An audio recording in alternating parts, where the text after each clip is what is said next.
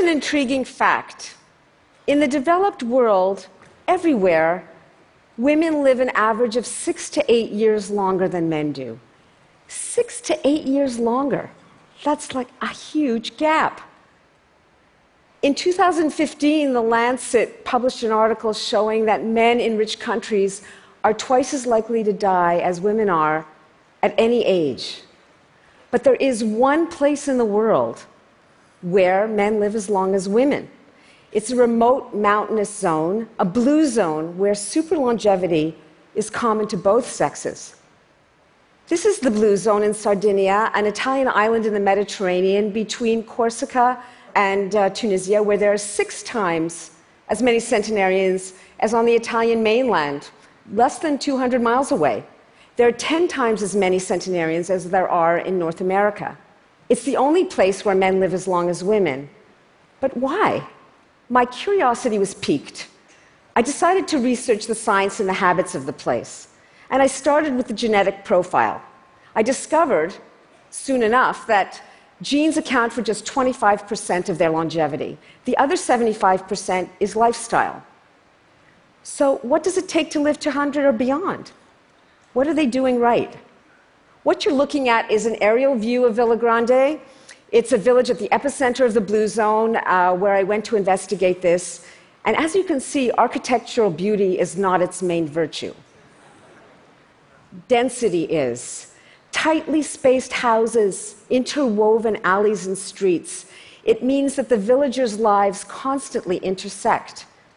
And as I walked through the village, I could feel hundreds of pairs of eyes watching me from behind doorways and curtains, from behind shutters.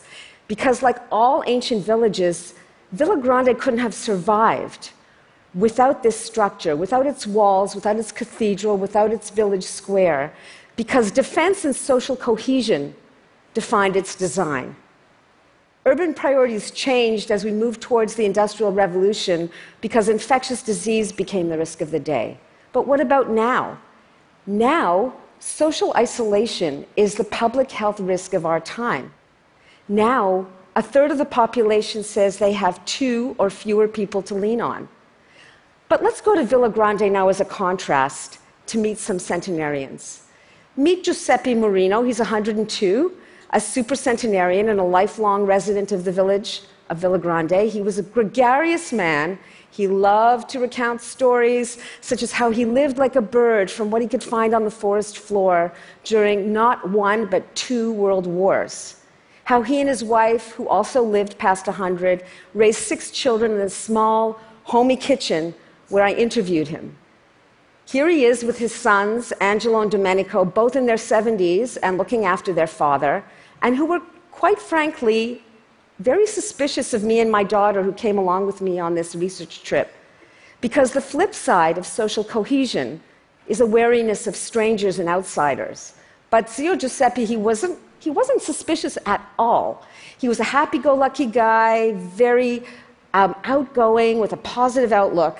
And I wondered so, is that what it takes to live to be 100 or beyond, thinking positively? Actually, no.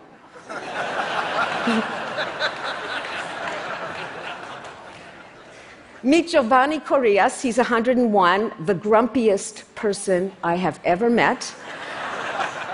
and he put a lie to the notion that you have to be positive to live a long life.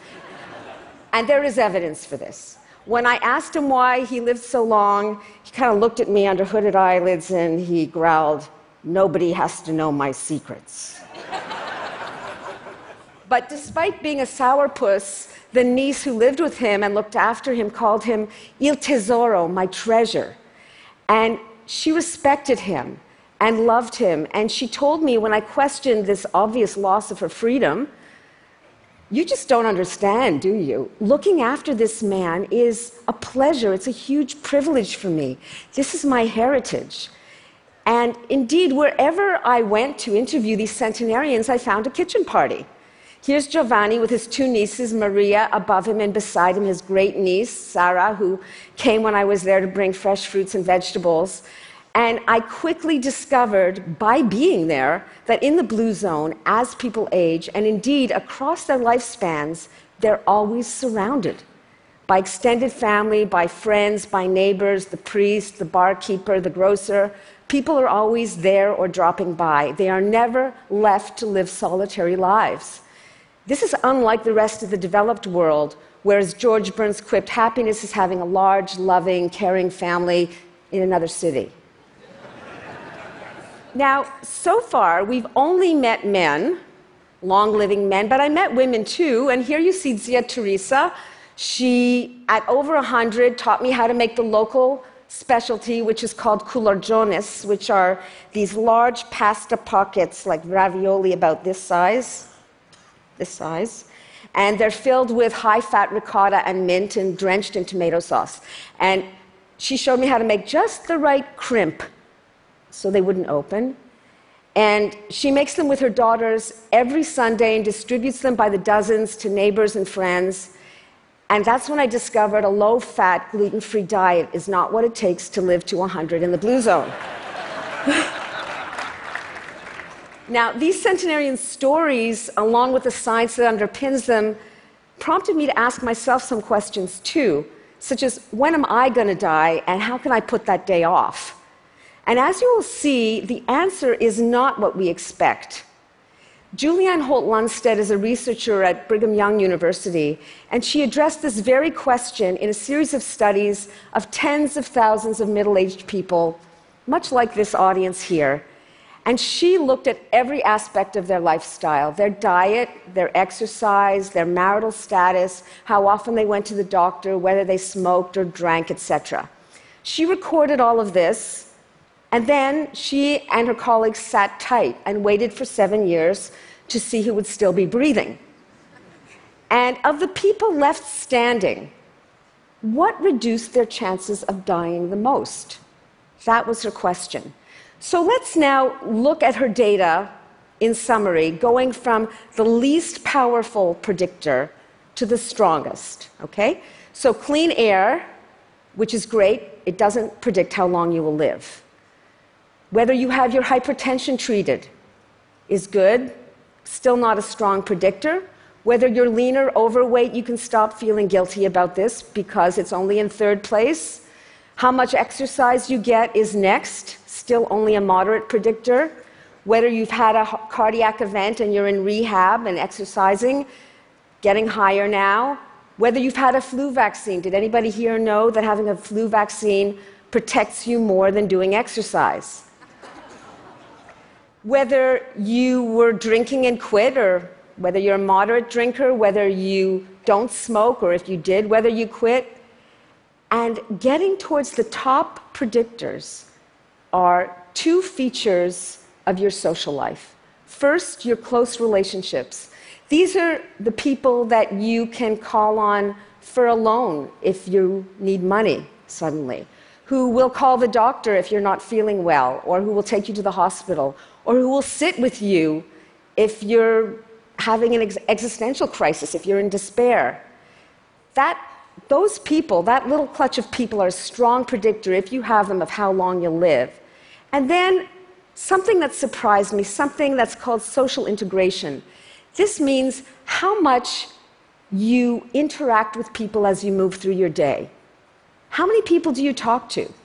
And these mean both your weak and your strong bonds. So, not just the people you're really close to who mean a lot to you, but like, do you talk to the guy who every day makes you your coffee? Um, do you talk to the postman? Do you talk to the woman who walks by your house every day with her dog? Do you play bridge or poker or have a book club? Those interactions are one of the strongest predictors of how long you live. Now, this leads me to the next question.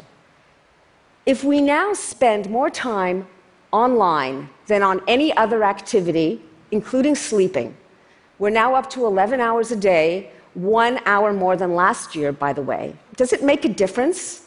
Why distinguish between interacting in person and interacting via social media? Is it the same thing as being there if you're in contact constantly with your kids through text, for example? Well, the short answer to the question is no, it's not the same thing. Face to face contact releases a whole cascade of neurotransmitters and like a vaccine, they protect you now in the present and well into the future. So, simply making eye contact with somebody, shaking hands, giving somebody a high five is enough to release oxytocin, which increases your level of trust and it lowers your cortisol levels. So, it lowers your stress. And dopamine is generated, which gives us a little high and it kills pain. It's like a, a naturally produced morphine. Now, all of this passes under our conscious radar, which is why we conflate online activity with the real thing. But we do have evidence now, fresh evidence, that there is a difference. So let's look at some of the neuroscience. Elizabeth Redcay, a neuroscientist at the University of Maryland, tried to map the difference between what goes on in our brains when we interact in person versus when we're watching something that's static. And what she did is she compared the brain function of two groups of people those interacting live with her or with one of her research associates in a dynamic conversation. And she compared that to the brain activity of people who were watching her talk about the same subject, but in a canned video, like on YouTube. So, and by the way, if you want to know how she fit two people in an MRI scanner at the same time, talk to me later. So, what's the difference? This is your brain on real social interaction. What you're seeing is the difference in brain activity between interacting in person and taking in static content. In orange, you see the brain areas that are associated with attention, social intelligence, that means anticipating what somebody else is thinking and feeling and planning, and emotional reward. And these areas become much more engaged when we're interacting with a live partner. Now, these richer brain signatures might be why recruiters from Fortune 500 companies evaluating candidates thought that the candidates were smarter when they heard their voices compared to when they just read their pitches in a text, for example, or an email or a letter. Now, our voices and body language convey a rich signal. It shows that we're thinking, feeling, sentient human beings who are much more than an algorithm. Now, this research by Nicholas Epley at the University of Chicago Business School is quite amazing because it tells us a simple thing.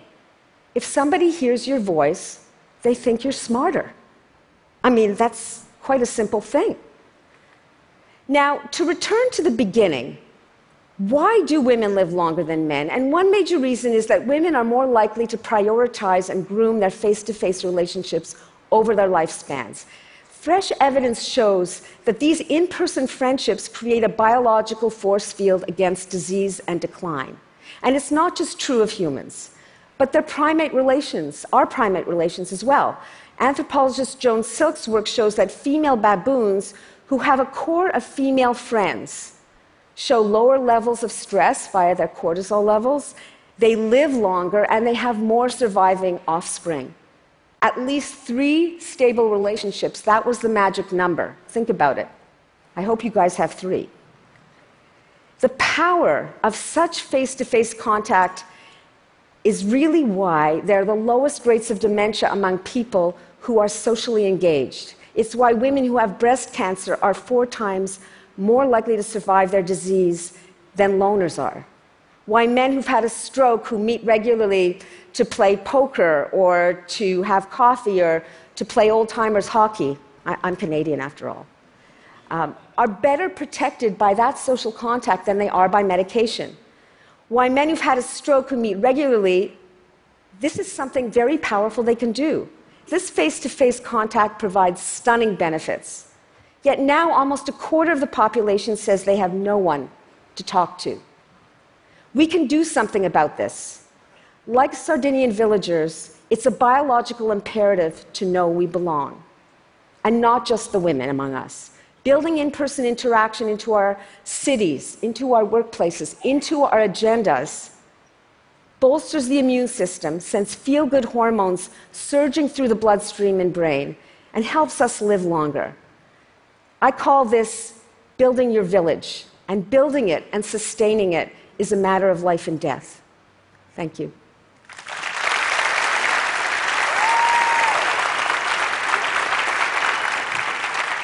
Come back. I have a question for you.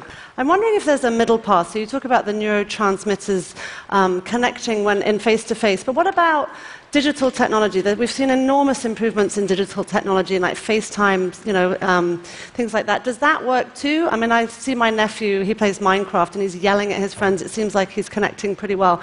Like, does that is that useful? Is that helpful? You know, some of the data are just emerging. The data is so fresh that the digital revolution happened and the health data trailed behind. So we're just learning. But I would say there's some improvements that we could make in the technology. For example, the camera on your laptop is at the top of the screen. So, for example, when you're looking into the screen, you're not actually making eye contact. So, something as simple as even just looking into the camera can increase those neurotransmitters, or maybe changing the position of the camera. So it's not identical, but I think we are getting closer with the technology. Great. Thank you so much. Thank you. Thanks.